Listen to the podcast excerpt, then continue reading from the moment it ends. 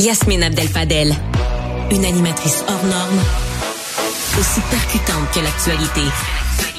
Grande stratège, elle décortique les messages et analyse les non-dits. Méthodique, elle regarde chaque détail à la loupe. Surprenante, improbable, décapante. Elle ne laisse personne indifférent. Yasmine Abdel-Fadel.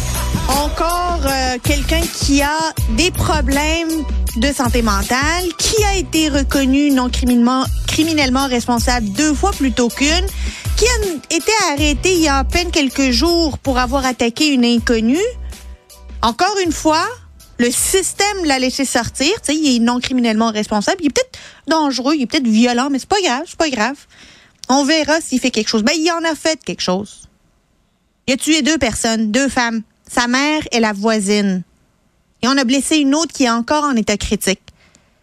On l'a laissé sortir sachant que cette personne-là est violente. Elle s'en est prise à une personne inconnue dans la rue. Il y a un diagnostic de santé mentale. Puis moi, ça me rappelle le décès de la sergente Maureen Bro. Est-ce qu'on s'en rappelle que c'était quelqu'un aussi qui était pris avec des troubles mentaux, qui avait été reconnu non criminellement responsable? Comment ça se fait que non criminellement responsable est devenu un passeport vers le meurtre? Ces personnes-là, là, c'est quoi qu'ils vont vivre comme procès, puis comme euh, finalement, est-ce qu'ils vont être reconnus coupables? Encore une fois non criminellement responsable. c'est pas comme si on dit non criminellement responsable, mais tu vas passer le reste de tes jours à Pinel là pour te faire soigner. Tu vas passer un méchant bout à Pinel ou ailleurs pour te faire soigner. Non, non. Laisse aller. Va dans le vent.